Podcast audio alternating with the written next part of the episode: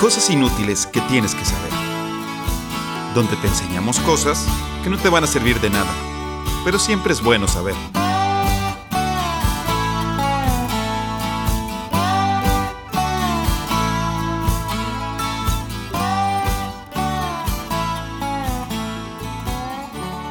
Hola, ¿qué tal? Bienvenidos a un miércoles.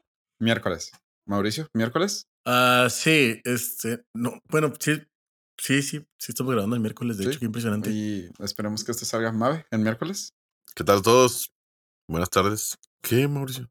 Es que esto me causa conflicto porque estamos grabando el miércoles, pero se supone que los capítulos salen el miércoles, entonces no tiene sentido. Pues es un miércoles más de cosas inútiles que tienes que saber. Ok, de acuerdo. ¿no? Bueno, eh, como ya escucharon, me acompañan ahora sí, estamos de vuelta los tres hermanos, Mario Alberto. Hola Mario. ¿Qué tal a todos y todas? Buenas tardes. Gracias por escucharnos un miércoles más, casi, casi en vivo. Y Mauricio. Hola Mauricio. ¿Qué tal, gente? Me da mucho gusto estar con ustedes de regreso. Una disculpa por haberlos dejado con estos dos neófitos Uy, sí, de. te extrañaron mucho, ¿eh? podcast. No, hombre, Yo sé que sí. me extrañaron, no se preocupen, pero aquí estamos de regreso con una excelente historia para ustedes. Perfecto. Pues el día de hoy, como ya dijo Mauricio, le toco una historia a él, a Mario Alberto, y yo les voy a decir tres random facts. Quick, pero muy buenos. ¿Les parece si empezamos? Dale. Ya sabemos quién va a hablar primero de ustedes. Sí, hicimos un volado, gané yo. Sí, m- más bien yo creo que es porque Mario está tosiendo como si estuviera comiendo mientras estamos grabando. Eso, es- eso pasa cuando comes un sneaker a media Sí. grabación. Exacto. Pero bueno, no escuchan las toses de Mario Alberto gracias a nuestro productor Gabo. y editor Gabo. Muchas gracias, Gabo. Para Perdón, ya volví. Me está ahogando. Ok, Yo sé que no se Eh, escuchaba, pero me está ahogando.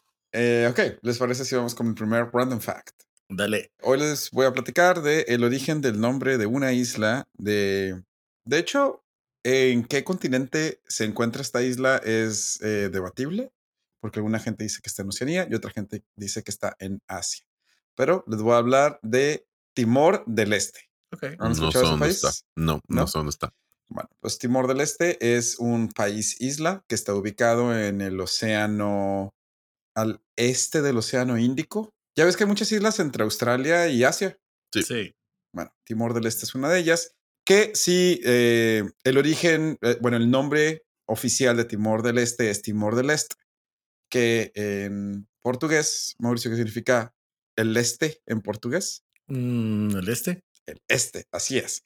Y si traducimos. Timor al lenguaje original de Indonesia, significa este. El Sí. este, este. Entonces, literal es el este del este. Nice. Así es. El nombre Timor viene derivado de la palabra indonesia Timur, que significa este. Em, entonces, pues se llama eh, el este del este. La isla originalmente estaba dividida y el lado este de la isla se llamaba el este. Cuando los Mm. portugueses se dividen la isla con los holandeses, pues dicen, ah, pues nos tocó el El Timor este, el este. del este. Entonces le llamaron Timor del Este y hoy en día el país se llama Timor del Este, que pues es traducido a Este del Este. Ujú. Ok. ¿Está Sí chido? es. Sí, ese Cool. es mi random fact del día de hoy, Timor del Este. Ok. Está chido. Bueno, ¿les parece si pasamos a la historia de Mauricio? Vámonos. Va. En esta ocasión, hermanitos, les vengo a contar la historia del origen de uno de los deportes más extraños, la verdad, si lo piensas de cierta manera, y ancestrales que tenemos. Y me refiero nada más y nada menos a el surf. ¿Ancest- Net- ¿Ancestral? Te lo juro que pensé que Sí. ibas a hablar del juego de pelota maya. No, Así, No. el surf. el surf. Ok. No sé qué era ancestral. A ver, dale. Sí, te va. Oh. El surf es un término que procede del inglés y que se refiere al deporte marítimo. Quienes lo practican se suben encima de una tabla y se tratan de conservar el equilibrio mientras aprovechan las olas para desplazarse de un lado. El objetivo del surf es permanecer el mayor tiempo que se pueda de pie en la tabla, controlando el equilibrio, mientras das giros y piruetas en, el- en la ola, o como puedes hacerlo, de hecho, eh, mientras estás en el desplazamiento de la ola. ¿Ok? Ok. En su modalidad de competencia. De todo lo que has dicho, yo no puedo hacer como ni el 10% de lo que dijiste. Pararse en la tabla, hacer maromas. Ah, ¿no te has podido parar? No. Surfear en una ola. O sea, ni siquiera en tierra firme puedo pararme en una tabla sin peligro de caerme. Y tú No. quieres que lo haga. ¿Tú sí has surfeado? Sí, acabo de surfear ahora que fui de vacaciones. Además, vivió en Ah, Brasil. ah. ¿Qué? No, sí surfeó, vivió en Brasil. Sí, aparte. ¿Qué tiene? Ay, sí. Y Surfeé en. Brasil y. Ahí aprendió a surfear. Y sí, acabo de surfear hace dos semanas. Aprendió a surfear en Brasil. Ok, Sí, sí, es bueno. cierto. También, bueno, pues, a ver, échale.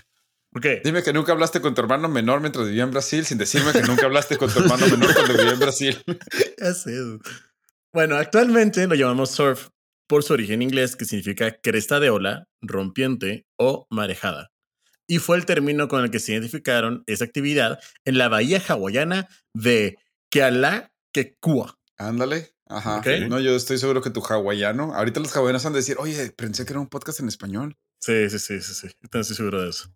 Pero bueno, el punto es, hay un tema con el surf que es complicado especificar con certeza su historia y que es simplemente que no hay escritos al respecto. La gente como que surfeaba antes, no era muy dada a hacer manuscritos o hacer eh, algo que se quedara en la, para la posteridad Sí, sí, sí. de que pues era, era pues, el surf, ¿no? La verdad es que es demasiado antiguo, eso sí es cierto, se sabe, y se puede rastrear a sus raíces hasta la época de los pre-incas hace 2000 años. ¿Ok? Es que si lo piensas, o sea, digo, me voy a escuchar Sí, bien tonto, sí, pero sí voy a o sea, es literal, es literal, bueno, lo vas a explicar. No, no, no, sí. Es que es literal estar encima de una tabla de madera en el agua, o sea, Ajá. Sí, no, no se escucha muy moderno tampoco, ¿eh? ajá, o lo- sea, no es ahora como que lo que, no, platicamos, pues, necesitas No. unos palos hechos de metal para golpear una pequeña pelota y hacerla Mm. volar por el aire, ok. mm, No, y tiene más sentido del que creen, de hecho. O sea, el porqué del surf. ah, pues pero imagino que era para. Ok. Sí, no estamos adivinando, porque estás adivinando. Sí. No, no, no estamos hablando del tema. sí, ya sé. Ojalá alguien hubiera preparado un tema para explicarnos por qué. Además de ser un deporte o una necesidad, el surf también fue un componente esencial de la espiritualidad de un hombre. ¿Ok? El tema de cuál fue la primera civilización en utilizar una tabla o algo similar a una tabla y subirse a las olas y aprovechar su desplazamiento eh, realmente no está tan específico. O sea, no, no sabemos realmente si fueron los polinesios, si fueron los hawaianos, pero el verdadero antecedente del que sí tenemos, o sea, el más antiguo, es de los preincas mochicas, que habitaban en lo que hoy es Perú, hace casi dos mil años. Esto no quiere decir que hayan sido los primeros, porque aun cuando los hawaianos, por ejemplo, los polinesios, eh, no tienen algo tan antiguo, no quiere decir que no lo practicaban, ¿ok? Ya. En la cerámica de los mochicaguas y en las paredes de las cuevas de la época inca se han encontrado dibujos pescado- de pescadores montados en las olas sobre tablas de madera y lanchas de caña, conocidos como caballitos de totora. O también, de hecho, según otras fuentes, caballitos de mar de paja. Caballitos de mar de Eh, paja. ¿qué, ¿Por qué Totora? Dice Mauricio, en serio preguntaste la única cosa que no tengo. O sea, tengo por qué caballitos de paja, Sí, güey. tengo en qué parte Sí, de. Perú, tengo cómo se, pero no por qué Ok, Totora. Mabe, Mabe, por el bien de todos, te voy a responder qué es la totora. La totora proviene del bocío y detiene la disentería, ¿ok? Es una raíz. Es del material de que estaban hechos, ¿ok? Ok. ¿Te imaginas a los, a los pescadores de que en la tabla así tratando de pescarlo? Eh, güey, mira, puedo hacer una maroma. Y Mm. ya. A decir verdad, si los buscan, los caballitos de Totora siguen siendo muy famosos y siguen siendo usados en la actualidad. No tanto por su necesidad o funcionalidad, sino por su tradición. ¿De acuerdo? No hay una evidencia de que esa actividad tenga connotaciones espirituales por lo que se refiere a los mochicas incas, pero la realidad es que sí se usó con fines recreativos o de pesca. No parece que los mochicas realmente hubieran sido grandes profesionales o tuvieran una escuela de surf o algún campamento donde el surf se tratara como algo deportivo, pero sí se sabe que vivían bastante cerca de un lugar eh, donde se le reconoce que tiene la ola más larga del mundo, ¿ok? Que se conoce como Chicama, de hecho. Esto tiene mucho que ver, ¿por qué? Porque no todos los lugares donde hay playa y olas son excelentes para surfear.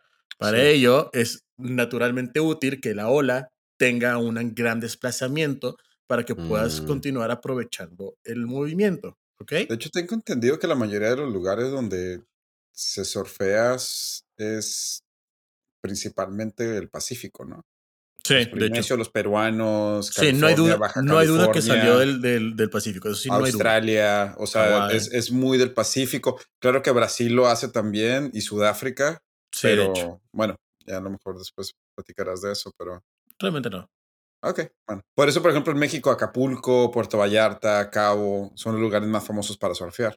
Y de hecho, el más famoso es Puerto Escondido. Sí, De hecho, escondido. O sea, actualmente es de los primeros cinco lugares de destinos de surf Mm. en competencias.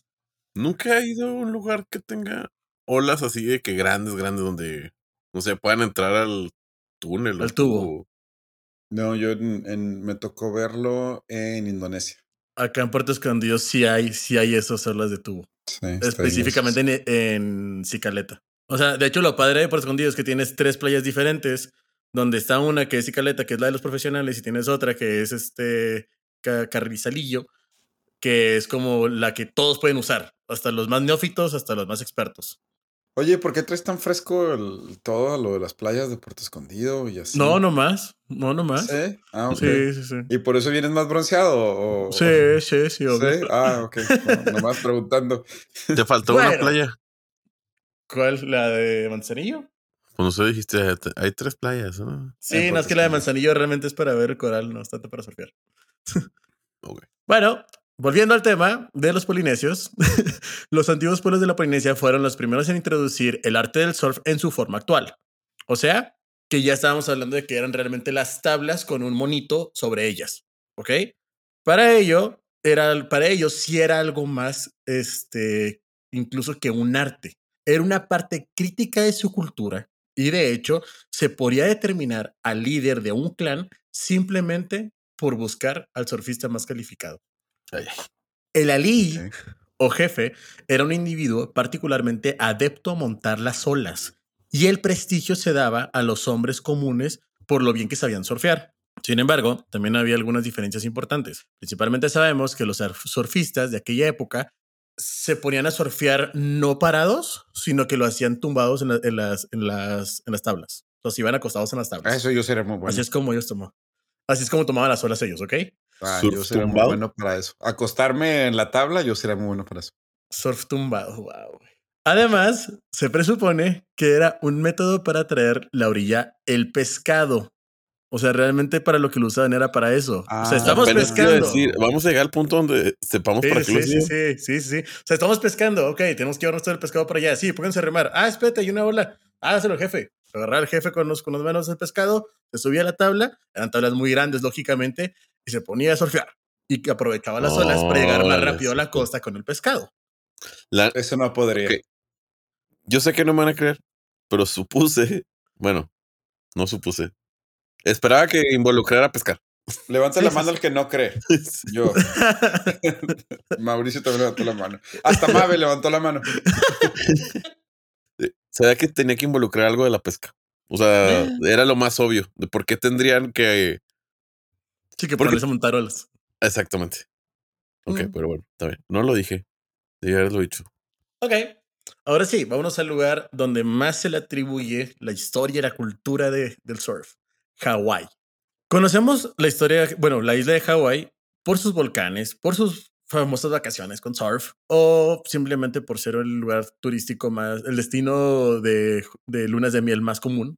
Pero el surf realmente no era considerado en Hawái ni como recreación ni como deporte. De hecho, para ellos era algo demasiado ancestral, o sea, demasiado como religioso, era parte de su cultura, era parte de ellos mismos, de hecho. ¿Ok? Esto se basaba en la antigua fe hawaiana. Era tan fuerte que incluso se suponía que uno de sus árboles sería cuidadosamente seleccionado para elaborar su tabla y también recibiría una bendición del sacerdote antes de que pudiera ser llevada a las aguas. Al igual que los polinesios, los surfistas más hábiles tendían a ser pastores, jefes y otros individuos de al- alto estatus social. Los primeros relatos del surf en Hawái se ubican en 1771, cuando el capitán James Cook presencia las pruebas, las, las piruetas que realizaban los indígenas en un grupo de islas que luego llamarían Hawái.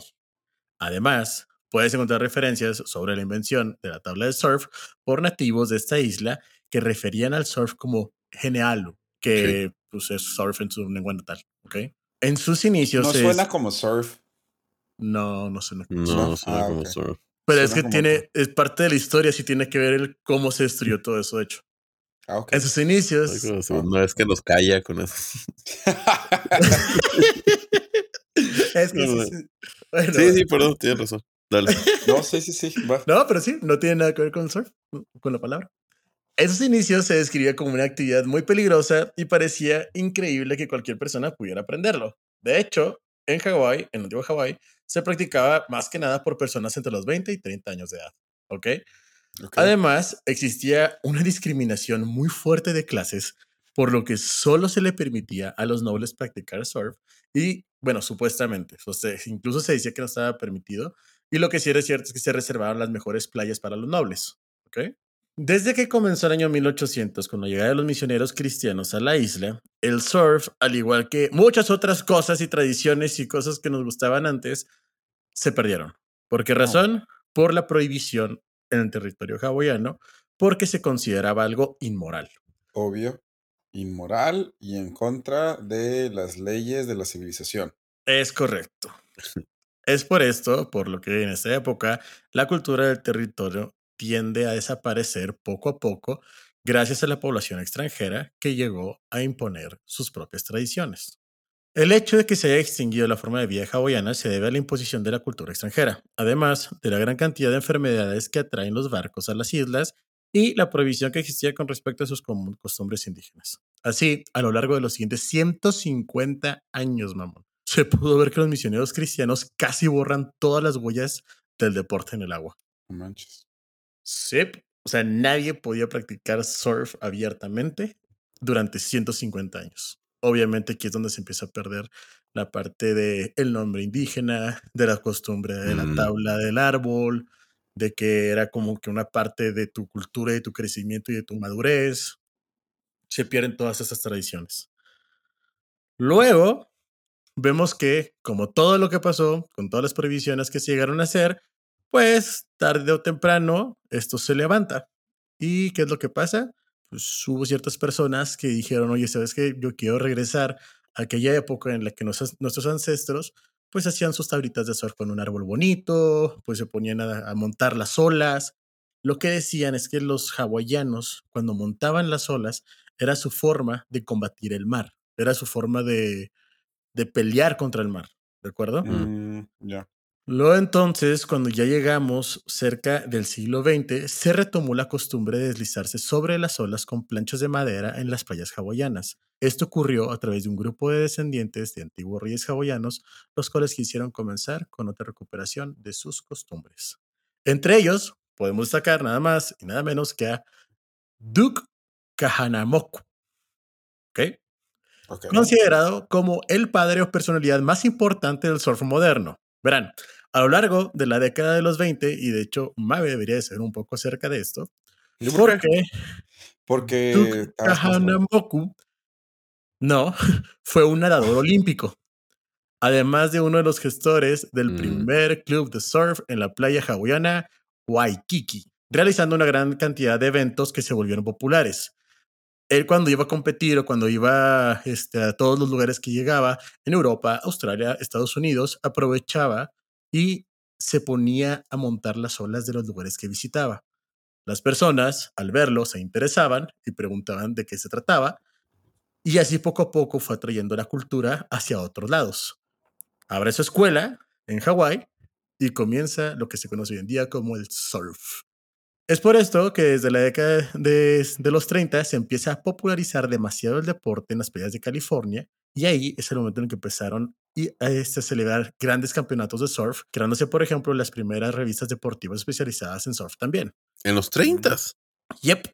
Órale. Al mismo, bueno, ahí también tenemos una parte de la Segunda Guerra Mundial que tiene mucho que ver, este, que, que ya fue como que con lo que se empezaron a traer nuevos eh, materiales para poder hacer las tablas de surf, se le empezó a meter más tecnología a las tablas de surf y de hecho el deporte comenzó a profesionalizarse.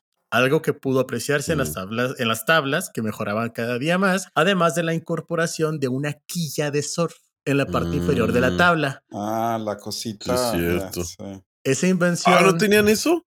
No lo tenía. Eh, bueno, en realidad no sé cómo si fuera No, que ese- distinto, pero Ah, aquí te va. Esa invención que se le atribuye a Tom Blake como la quilla le permite que los ahora considerados deportistas puedan realizar giros y maniobras mientras se surfea en la ola. Eso es lo que te permite hacer los giros y maniobras. Ah. la aleta esa, Sí, esa aleta. Eso es lo que te permite hacer giros y maniobras. ¿Ok? Y pues, aparte de que se cambiaron los, los este, materiales y se crearon también las tablas de surf que son mucho más sencillas para los principiantes de neopreno. Por último, y para usted, joven o señorita que se pudo haber interesado por este deporte, le comento algunos de los mejores lugares para surfear, que son Hanalei Town en Kuwait de Hawái, Tlafino en California Británica, Puerto Escondido, Oaxaca, México, Tagazout en Marruecos, Florianópolis en Brasil y Monta Montauk en Nueva York. Ah, ¿Nueva yo York? vivo cerca de ahí, sí. Ajá. Montauk. Es muy famoso. De hecho, hay muchas escuelas de surfeo. Sí. Ahí. ¿y hace calor? No, hace un chorro de frío. De Sí. hecho, la tienen Mm. que cerrar. Ahorita ya está cerrado, pero sí.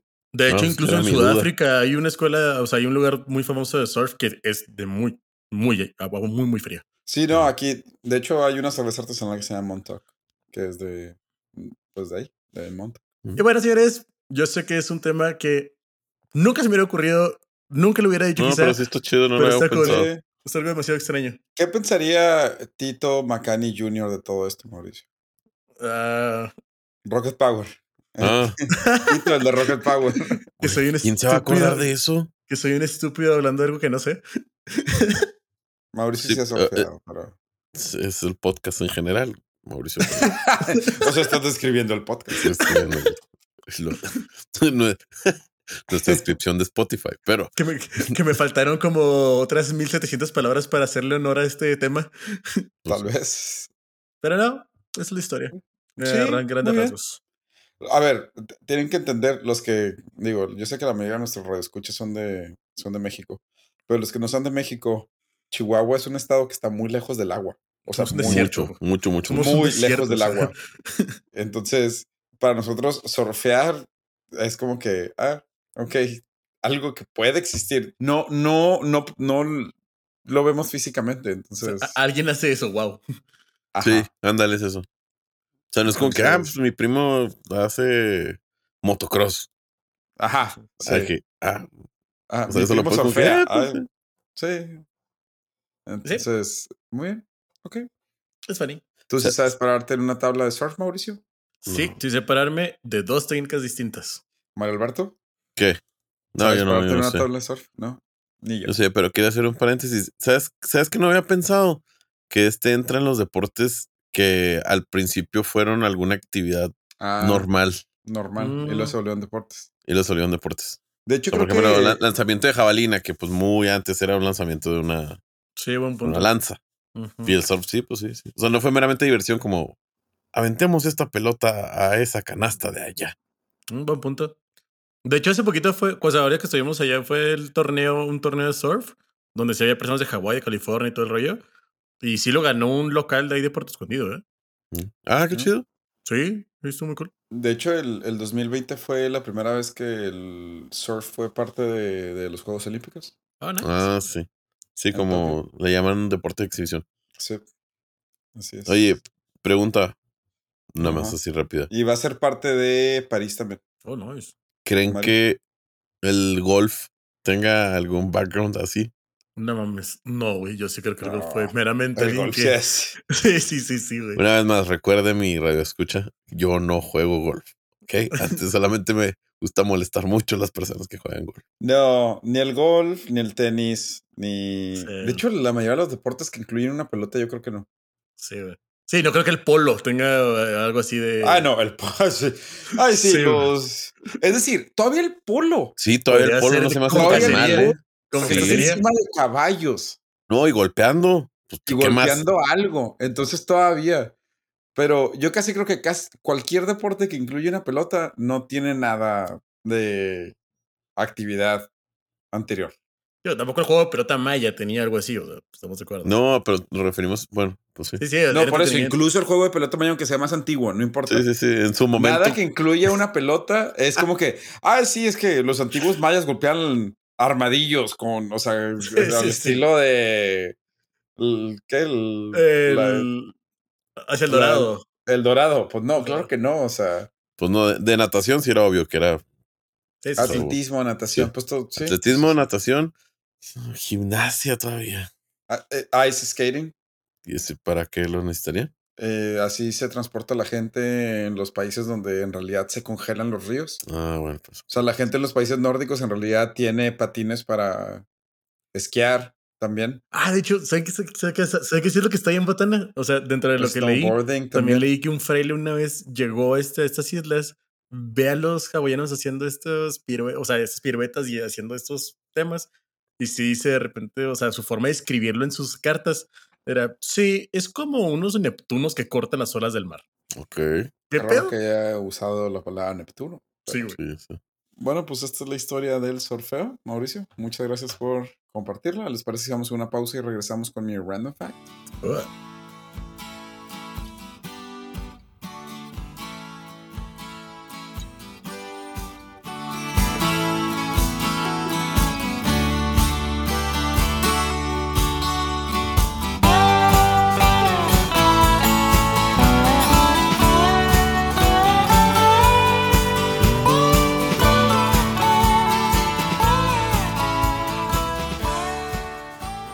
Muy bien, ya estamos de regreso en Cosas Inútiles que tienes que saber con un random fact mío antes de la historia de Mario Alberto. Mauricio, dijiste que eh, el Ay, no. Pacífico, ¿verdad? O sea, pues sí, Ah, la, la verdad está bien difícil conectar esto con lo que dijiste. no lo hagas. Sí. Buena idea. Buena idea. Este, bueno, ¿saben qué más hay en el Pacífico? Costas y países y fronteras. Fronteras. ¿Dijiste fronteras? ¿Dijiste fronteras? Muy bien. ¿Alguna vez han escuchado el término terra nullius? O, Tierra de nadie. mejor conocido en español, tierra de nadie. Sí. Gaia. Ah, así es, Gaia, la, la diosa de la naturaleza. Gracias, Mago de Oz, por educarnos. en- En Age of Empires, Gaia. Gaia es la naturaleza. Ah, que, que en tierra de nadie. Guau. No, o sea, A mí, bueno, a ver, si te vas de que en realidad super deep, pues Gaia es la diosa naturaleza, la diosa de la tierra, entonces en realidad la tierra de nadie es Gaia. nice. Eso está demasiado Ok. bien, pero bueno. Sí, está demasiado deep. Ok, el término tierra de nadie es un término que se utiliza para definir un pedazo de tierra que no es reclamado por ningún país. Como se podrán imaginar, hoy en día existen muy pocos de esos lugares, sin embargo, existen. Ok. Existen por lo menos tres lugares en el planeta Tierra que ningún país reconoce como parte de ellos mismos, Ni reclama. Wow. ni reclama. El primero está en un lugar bastante obvio. Si les tuviera que decir, o sea, si tuvieran que imaginar dónde está un lugar que nadie reclama, ¿dónde pensarían? Antártida. Así es, en Antártida. Y de hecho es el lugar de tierra nadie más grande que existe entre el 90 grados oeste y el 150 grados oeste. Eh, Todo ese como que triángulo de Antártida no es reclamado por nadie. Ese es el pedazo más grande de tierra nulis que pues obviamente Eh, ¿Qué, pues, tipo no de tierra. ¿Qué tipo de tierra tienes que ser para que nadie te quiera? Sí, ya sé. Pero bueno, ese, es- ese, ese pues se entiende, ¿no? Pues es Antártida. El que sigue se llama Bir Tawil y está justo en la frontera entre Egipto y Sudán. Es una porción de tierra que no tiene acceso al mar, ni al río, ni nada. Por eso nadie lo quiere. Es pleno desierto. Y eh, es tierra de nadie porque en los mapas de Egipto es parte de Sudán y en los, par- en los mapas de Sudán Mm. es parte de Egipto. Y nadie la quiere. Y pues nadie la quiere, nadie vive ahí de todos modos, entonces a nadie le importa. Guau. Así es. Eh, y el último, y probablemente el más interesante, está en la frontera entre Croacia y Serbia. Croacia y Serbia tienen de frontera el río más largo de Europa y que toca más capitales en toda Europa, que Mario Alberto conoce bastante bien. Danubio. Así es, el Danubio. Entonces, entre Croacia y Serbia, el Danubio es parte de la frontera. hay un pedazo de tierra muy chiquito que se llama Siga, este, bueno, se llama Gornja Siga, que Serbia dice que no es parte de ellos y Croacia dice que es parte de Serbia. A la madre. Ajá. Pero ¿saben qué pasó en ese pedazo de tierra tan chiquito? Pues No. un señor croata llegó y fundó su propio país, Ah, Ah, ese fue, rosas. ese fue, ya, ya, sí, sí, fue. Liberland. Así es, Liberland es un país de 7 kilómetros cuadrados. Ah, bueno, perdón, no hablé de territorios. Eh, de Antártida no tengo el dato, pero el, de, el que está entre Egipto y Sudán es de 2.000 kilómetros cuadrados. O sea, no es un pedazo de tierra chiquito, ¿eh? O sea, No, 2.000 no. kilómetros cuadrados. Pero el de Liberland sí son nomás 7 kilómetros cuadrados. La población es de cero. Aunque yo sí llegué a conocer una persona con un pasaporte de Liberland. Era el embajador de Liberland en China. Ay, ay. Sí, era, era de Estados Unidos, pero se había nacionalizado de Liberland. Liberland solo reconocido por un país en todo el mundo, Sealand, que es un país en una plataforma de Inglaterra que tiene una población de 13 personas. Pero bueno, Wow. este, pues sí, esto 13 personas. Está más sorprendente que tienen 13 personas, sí, y la Sí. mayoría son familiares. No, pues sí.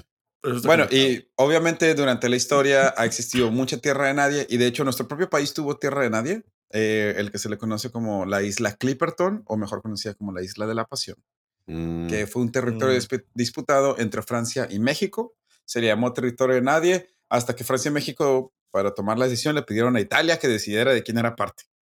Y pues Italia dijo que era parte de Francia y se acabó. Así que pues ese es el término de tierra de nadie. Mm, Nice. Que la verdad me sorprendió el tamaño del de Egipto. O sea, dos mil kilómetros cuadrados no es como que un ranchito. Bueno, es, es un rancho, pero no sé, no me lo imagino. Tengo problemas con eso. todos de- tenemos, nosotros. Sí. Sí, el de- ingeniero. yo no nací no, sin. Yo nací sin algo en la cabeza. No, o sea, no, no puedo cuadrar algo rápido. Sí, si mencioné. el ingeniero Mario Mata estaría aquí, nos diría de que, mi hijo, son dos mil kilómetros cuadrados. Eh, Son tan- tantas hectáreas. eh, eh. Tantos Es como- estadios. Es como cuando le, es como cuando le digo a la gente que es que yo no entiendo cuánto es un metro cuadrado. Güey, pues es un metro por un metro. A ver, sí sé el ese concepto metro güey. cuadrado. o Eh, sea. Ahí sí te pasaste. Sí, está fácil. Sí, pero si alguien me dice son 150 metros cuadrados, pues no sé cómo se ven 150 metros cuadrados. Sé lo que es un metro, sé lo que es un kilómetro cuadrado también, o sea, no me tienes que decir, pero Sí, yo no tampoco me lo imagino. Es que somos. eh, yo- o sea, yo quiero imaginar algo en el mapa. Es el problema. Ajá. Sí. También tengo un poco de problema cuando me lo dan en pies cuadrados. Mm. o Square feet. Bueno, tú, tú ya lo deberías de tener un poquito más. Yo en ya por los depas, Ah, es lo que te iba a decir. por Yo los en- depas ya estoy más acostumbrado con los pies cuadrados. Yo en yardas lo puedo entender un poquito más porque esas sí las tengo tienen medidas en el americano. Era como que, no mames, a huevo, ¿sabes cuánto es una pinche Sí, pero no sé si yardas cuadradas. No, eso es más complicado, yo sé. sí. Yardas por segundo. bueno, pues sí, eh, nosotros no somos buenos. Volúmenes, uff, no, volúmenes, ahí sí ya me perdiste completamente. Sí, también, si me dices una onza, o no te creas, mejor tantos mililitros. Mm, Mm. creo No, eso sí, Bueno, eso sí, no eso te sí, creas. Decímetros cúbicos. sí. Ah, ok. Pero bueno, ok. Bueno, Roberto, antes de que los ingenieros que nos escuchan se burlen de nosotros, ¿te parece si empiezas con tu tema? Les va. Buenas noches, amigos, amigas de cosas inútiles que tienes que saber. Para el momento que estemos grabando este capítulo, es ya mitad de diciembre, y estamos a nada de olvidarnos del sobrepeso que nos cargamos, lo sobregirado de las tarjetas y lo poco saludable que es seguir consumiendo bebidas alcohólicas. Así es, estamos a escasos 18 días de que sea el cumpleaños del niño Jesus, y vaya que si le gusta celebrarlo. Como buenos mexicanos, aquí nadie festeja solo. México se alista desde el Día de la Virgen en tan el aclamado Guadalupe Reyes.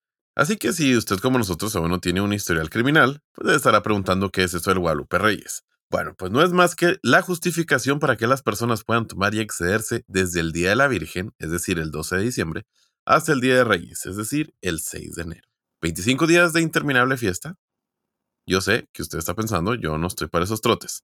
Así que las personas normales solo festejamos un día en especial. Festejamos. ¡Ja! No nada. Así es, festejamos la Navidad. Que por cierto, para mí es la máxima época del año. Siento, y la verdad, bueno, la verdad no lo he investigado, ¿eh? Creo que después de Semana Santa, estas son las fechas donde más se desordena el país. Probablemente. Pues sí. Debe ser. Sí, Navidad sí. Estoy de acuerdo. De hecho, yo creo que más que Semana Santa. Probablemente sí. Por lo menos en Porque- tráfico y cosas así, sí. O sea, ¿crees que, o sea, ¿crees que se alborote más el país el 24 de diciembre que el Viernes Santo?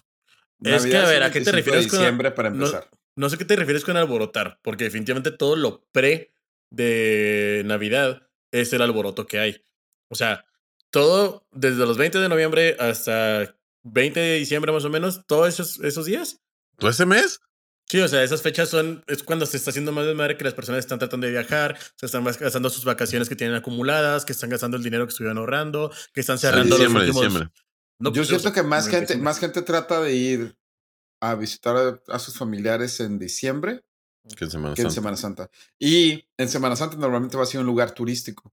Mm, sí. Y en Navidad vas a ir al pueblo a visitar a la gente. Bueno, pues antes de comenzar a darles datos curiosos de la Navidad, necesitamos saber los orígenes de la Navidad, dijo probablemente nadie nunca, pero ahí les va, chéquense. Las Saturnales, que son las fiestas paganas que celebraban los romanos en honor a Saturno, Saturnales, influyeron en la creación de la Navidad, que celebramos actualmente. O sea, esto ya tiene un ratito de festejar diciembre. Así que cuando la gente dice de que yo no festejo Halloween porque no es una celebración cristiana, a- alguien dígale de dónde viene la Navidad, porque pues esa tampoco es cristiana. Pues resulta que las fiestas paganas que celebraban los romanos en honor a Saturno, el dios de la agricultura y la cosecha, originalmente transcurrían entre el 17 y el 23 de, diciembre, coincidiendo con el solsticio de invierno. Para los que estudiaron derecho, este es el periodo más oscuro del año, o sea, cuando el sol sale más tarde y se pone más pronto. Ah. Válgame Dios. En Y otro Mauricio derecho. está, y, y Mauricio está que, Fue otro derecho, Mau. ah, gracias. Ah, No voy a decir nada, voy a quedar callado, voy a mantenerme estoico. Bueno. Pero sí lo está diciendo. Sí, obviamente. Pues esa época de mucho, mucho frío, las labores en el campo finalizan, por lo que los campesinos y los esclavos podían bajarle al ritmo del trabajo cotidiano. Fíjate que eso sí no lo había pensado. De hecho, hace poquito vi que en promedio un trabajador de campo medieval trabajaba 150 días al año. A la madre. Ok. Por, por lo mismo del invierno, verano. ah, pero sí, sí, primavera. eso es poco. Sí, o sea, está bien Sí. cool. Por Sí, eso no, ellos sea, más beneficios que nosotros. Pero por un chingo, güey. Bueno, Bueno. vale. Pues entonces los romanos visitaban, como le bajaban el ritmo del trabajo, los romanos visitaban a sus familiares y amigos, intercambiaban regalos y celebraban grandes banquetes públicos. Suena mucho como Suena. Ya, ya, ya, ya.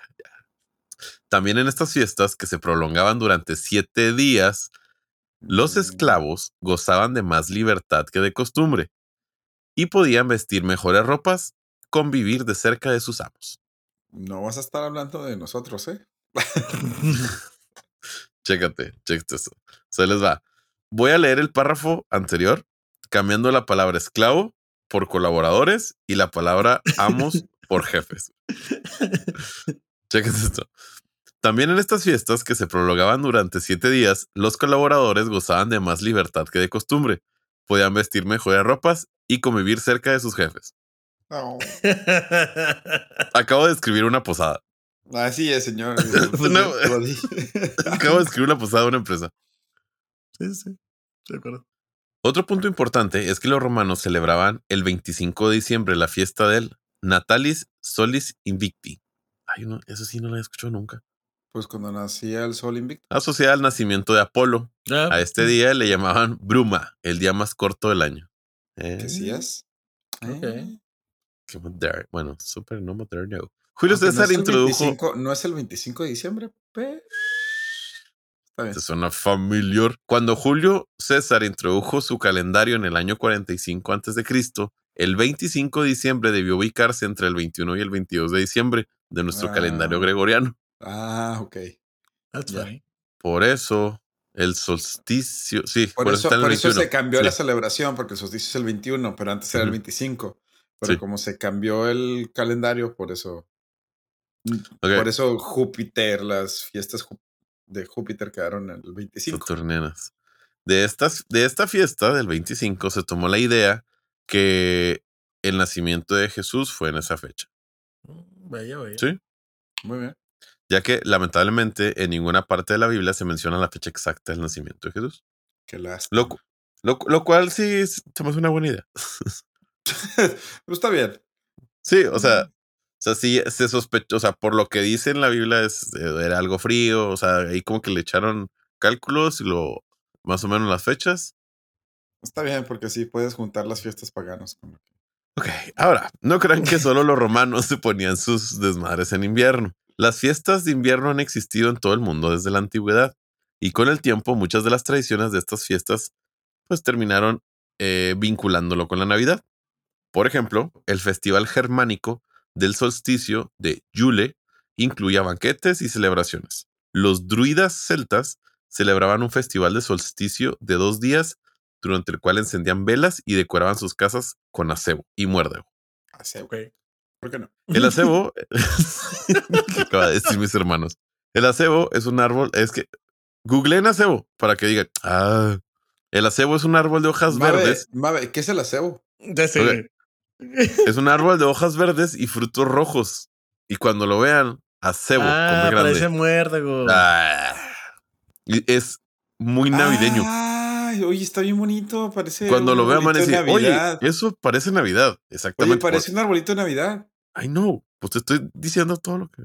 Oye, me parece muérdago. Gracias. Volviendo al tema. De todo era un desorden. O sea, sí se celebraban muchas cosas en diciembre. De hecho, era muy normal. Así que, pero cada quien a su modo. Hasta que llegó julio y lo arregló todo. ¿Cuál Julio? regalado? Ajá. No mames, güey. No mames, no es No. cierto. Y tampoco eh, implica una norteña banda. Así que tampoco. Ah, ¿Tampoco? ok. Ya, esas fueron mis dos opciones. Julián Bueno. y Julio regalado. Pues no, fue el Papa Julio I de Roma, quien fue el 35 Papa de la Iglesia Católica, rigiendo entre el Qué bonito, qué bonito de 337 números, de y números. 352. Trigésimo quinto. Bueno, I know. Su fiesta se celebra el 25 de octubre, por si alguien le quiere rezar a este papá. Bueno, pues a este señor pontífice, Dios un día le dijo: Tú eres Julio y en ti edificaré mi Navidad. Nadie le va a entender ese chiste más que los burrola. De no, nada. sí, sí lo Y en entendemos. ti identificaré mi, o sea, aquí este, edificaré No, mi iglesia. no lo entiende. Ok. En ti edificaré mi Navidad. Pues este Julio fue el que le puso la solemnidad a la Navidad el 25 de diciembre. A pesar de las creencias de que Jesucristo había nacido una primavera, quizá con la intención de convertir a los paganos romanos en cristianos. Posteriormente, en el año 440, el Papa León Magno eh, ya le estableció la fecha de la conmemoración de la Natividad. Sin embargo, la Sagrada Escritura solo señala que la muerte de Cristo se produjo durante la Pascua judía. Por otro lado, la primera representación de Belén que significa el nacimiento de Cristo. Eso, es- eso está, está cotorro. Ok, nomás apréndanse esta parte. Es significación del nacimiento de Cristo. ¿Qué Sí. se imagina? Pesebre, los Reyes. Los Reyes Magos. Pues San. Francisco de Asís, en el año 1223, lo escenificó en una cueva. O sea, más bien la idea era que había nacido en una cueva. Ok. Ok. O sea, que técnicamente los pesebres, pues no deberían de ser. Pues no. ¿No? Ni la granjita, ni. Que si Entonces, lo piensan, pues ¿Me sería estás más. diciendo que no había un burrito ahí al lado? Sí, ¿Ni una no, borrega? ¿No? Qué triste. Pero bueno, eh, ya con una fecha establecida, empiezan las navidades en diferentes puntos.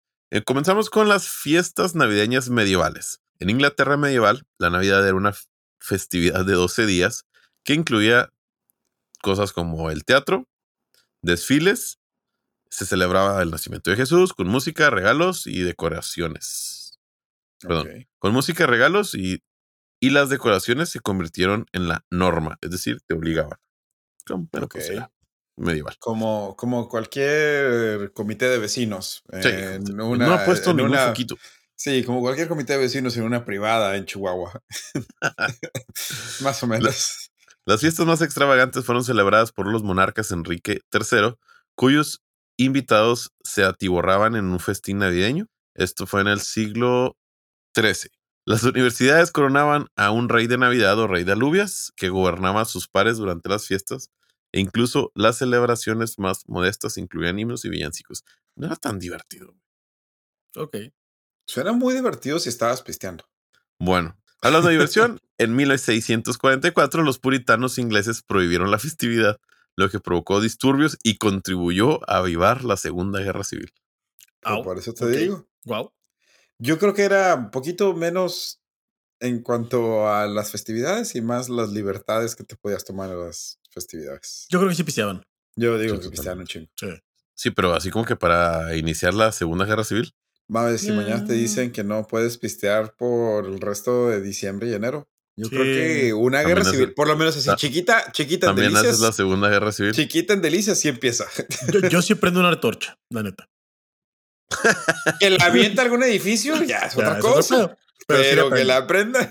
Sí la prendo. Además Pero está bueno. haciendo frío. Sí. Hablando de segundas guerras, Alemania. Así es, los teutones probablemente son los principales contribuyentes a las fiestas decembrinas, es decir, Navidad. Se le atribuye el nacimiento, ah, esto padre. Se le atribuye el símbolo principal de la Navidad. ¿Saben cuál es? Oh, obviamente no, de eso de Jesús, todo eso lo comprendemos, ¿ok? El árbol. El Sí, árbol de la Navidad. El árbol de Navidad. Ya, Nada, que se todo lo demás a mí no me importa. El árbol. Eso es lo.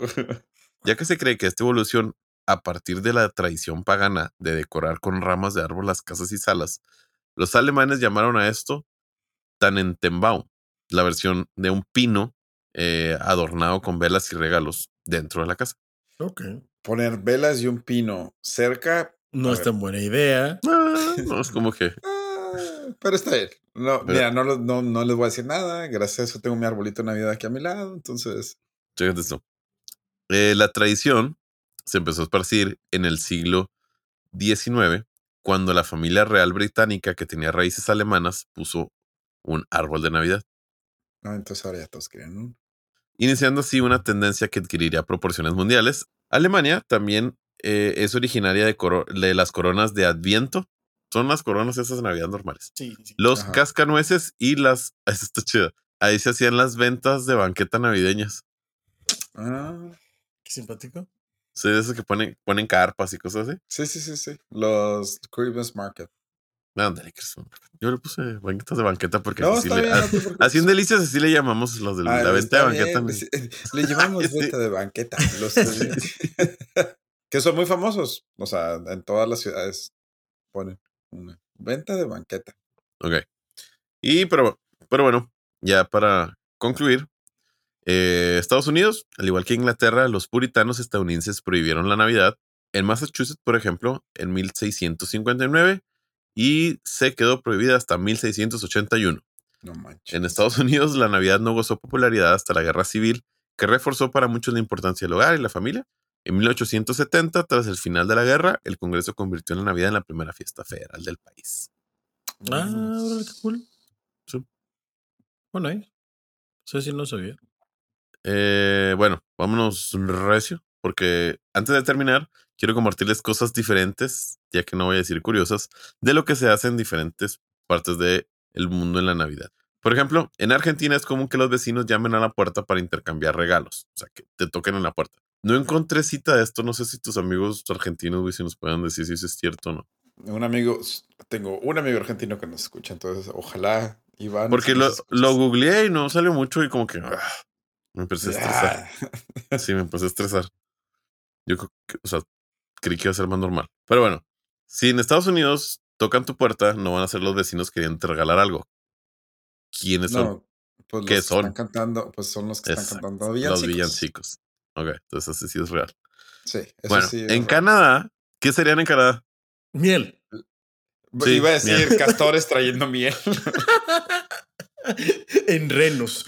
Villancicos Los- con, los con miel, villanc- eh, lo- los vestidos de hockey, obvio. Los villancicos. ¿eh? Hojas de No. maple. Bueno, son tus amigos disfrazados de algo cómico y no se van a ir hasta que adivines de qué se trata.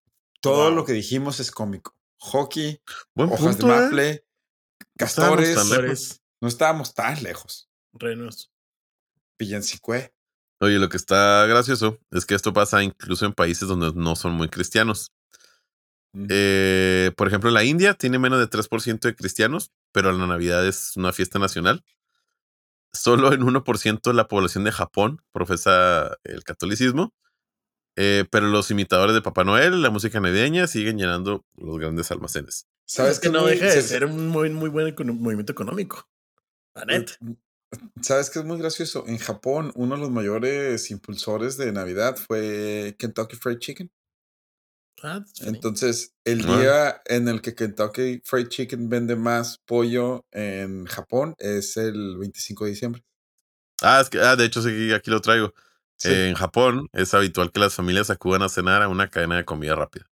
Ah, pues sí, Kentucky Fried Chicken. Porque ellos lo empezaron como que a poner en los comerciales de que feliz Navidad, y así. Bueno, ya me lo patrocinaron. todavía no. ¡Oh! Ya entendí. Ajá, o sea, es que por eso, porque Ah, ok, Kentucky ok, Fried ok, Chicken ok. el 25, como no se celebraba tanto en Japón, pues ponían los comerciales con canciones navideñas. Entonces los japoneses empezaron como que a... Pues vamos ahí al, al sale ese de. Navidad, hombre. Entonces como que, como que empezaron a, identificar Navidad con Kentucky y por eso Kentucky es la que más vende. Mm, That's funny. está chido. Eh, en Siria, los niños esperan los regalos del camello más joven de los Reyes Magos, no de Papá Noel. O sea, había Pero sí, pero solo joven. había un camello. Ah, no, no. Sí, el según yo, más. Hablo chino, papi. El más joven. Habla chino, papi. Aunque El sea uno más y uno más joven. joven. Ok, ok, ok, va, va, va, va, Ok. va. En Italia también tienen su propia versión del alegre eh, hombre, se llama Bafana, es la bruja italiana. Reparte regalos a los niños buenos, pero secuestra a los niños malos. Oh, ok. O sea, no se conformaron con dejarle carbón. No, lo No. secuestra. Sí, Bueno. los secuestra y se los lleva para que se los coma su esposo. Ok. Muy Ok. En Ucrania, los. Ah, en Ucrania la tradición es que se comen 12 platos, uno por cada apóstol. Oh. No sabía eso. Y por último, en Polonia, eh, los peces carpas que aparecen durante la cena suelen permanecer en la bañera familiar durante días antes de su debut en un plato. Es que sabes que hay muchas culturas que, bueno, no sé si nosotros por ser norteños, pero hay muchas culturas que no comen carne roja en Nochebuena. Ah, Por eso se usa tanto el pavo, punto. el pollo. Y comen pollo, pavo, pescado, Pescado. bacalao. Ah, no me había este, fijado. Sí, es cierto, de no hecho- hacemos carne asada. ¿Por qué no hacemos carne asada? Hay que hacer carne asada el 24. No, el 25 ya puede ser carne asada, pero el 24 no, porque es la vigilia. que, Bueno, en italiano se lo conoce como la vigilia, que no, no comes carne roja, comes carne blanca. Que en el norte lo que más se come es pavo, este, Cabrito. pavo. Que sigue siendo carne roja, Más- pero bueno. más- No, este. No, se come, o sea, se come pavo, pollo, no sé. En el sur se come bacalao, pescado, ese tipo de cosas. Por la vigilia. No se come carne roja en Nochebuena, que mucha gente en México tiende a pensar que Nochebuena es Navidad, el 24. No, no, eso sí La Navidad es el todos. 25. Pues sí. Como Bueno, random, pues ese fue mi tema de hoy. como medio random fact, los catalanes tienen el tío caca, que es un tronco con una capita. Y los niños le pegan y dicen, caga, tío, caga. Wow. Entonces, los papás, los papás le dicen de que, a ver, ve, ve al baño, a ver si, si ya cagó el tío. O sea, literal, así. Se llama el tío caca. Entonces, los niños se van y lo ponen los regalos abajo del tronco. Entonces, cuando los niños regresan, dicen de, pégalo otra vez y lo caga, tío, caga. Y cuando lo abren, pues ya tienen los regalos, ya hizo popó los regalos. Wow. Literal, googleenlo, el tío caca. Él es el Santo Claus catalán. Algo que se me hace sie- sie- siempre muy botana es que los del otro hemisferio, este, o sea, del sur, o sea, que tengan la Navidad en verano. En verano. Sí, está bien raro de veras. O sea, me tocó sí. vivirlo y las imágenes de Santa Claus era en traje de baño, güey, la playa o cosas así. güey. Está, está bien raro. Sí, está bien extraño. Sí, no Sí, yo- Navidad yo- con calor. Yo me acuerdo de un amigo argentino que me dijo de que, de que, che, extraño el año nuevo en la pileta, o sea, en la alberca. Mm, Y yo, año nuevo en la alberca. Ah, pero estaría padre. Pues sí, pero Sí, sí, año nuevo y. Navidad es como que el frío. Y... Pero bueno, ok. Navidad, Nochebuena, Así es. Así diciembre. es. Que de hecho, o sea, por ejemplo, en las religiones ortodoxas, los países más ortodoxos, como Rusia, es año nuevo en lugar, pero sigue siendo como que el fin de año, Sí, sí, ¿sabes? El festejo importante. Ya. claro. Bueno, muy bien. Muy interesante, Alberto. Eh, les parece que hagamos una pausa y regresamos con mi último random fact. Dale. Se los prometo que está súper corto, ¿eh? Quédense, por favor.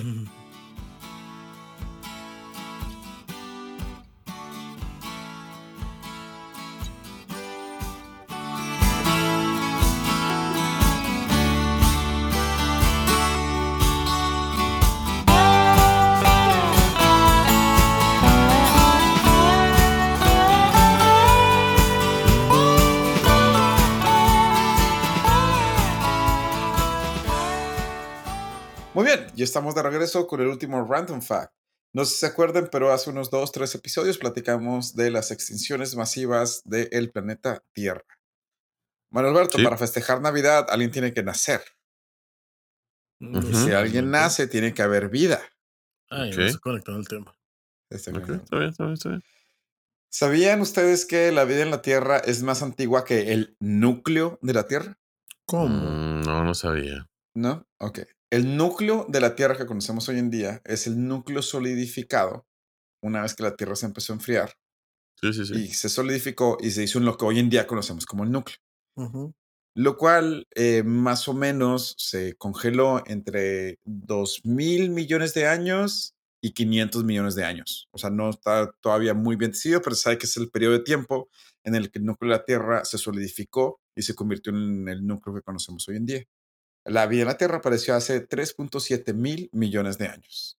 Mm, Lo que pero significa lo que significa que la vida en la Tierra tiene más tiempo que el núcleo solidificado de la Tierra.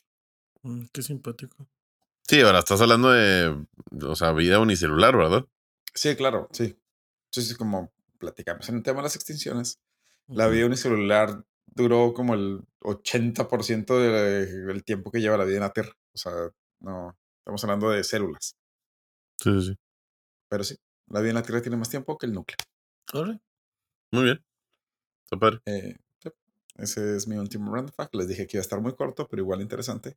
Si no me creen, googleenlo. Suena bien raro. La primera vez que lo escuché dije, ¿cómo va a tener más tiempo la vida en la Tierra que Sí, el sí, núcleo? sí, sí, está raro. Pero sí, sí tiene. O sea, sí. Porque la Tierra duró mucho tiempo en solidificarse. No, y aparte imposible no es. O sea, sí tiene sentido que incluso con el calor de la Tierra pueda, vivir- pueda existir algún microorganismo por ahí. Así es. Oh, nice. Qué cool. Muy bien. Pues con esto nos despedimos del episodio número 15 de este año. No, 15 de la segunda temporada. Ujú. 15 de la segunda temporada, así es. Sus Sí, sí, sí, sí, dije, Sí, no, no hicimos tan perdón, perdón, poquitos. perdón. Ok, 15 de la Sí. segunda temporada, sí, cierto. Ok. Que la cual Al- empezó en, En junio. sí, junio, julio, Junio, o julio. sea, mitad de año. Así es. Sí. Sí. Perdón, perdón. Mario Alberto, ¿algo que quieras decir antes de despedirnos? Es que fue la mitad del año, no fue la... Mauricio, No, Mauricio. no. Gracias por escucharnos, nos vemos el próximo miércoles. Mauricio, ¿algo que quieras decir? Pues gente. Nos vemos a la siguiente. Chao, chao. Muchas gracias. Hasta luego.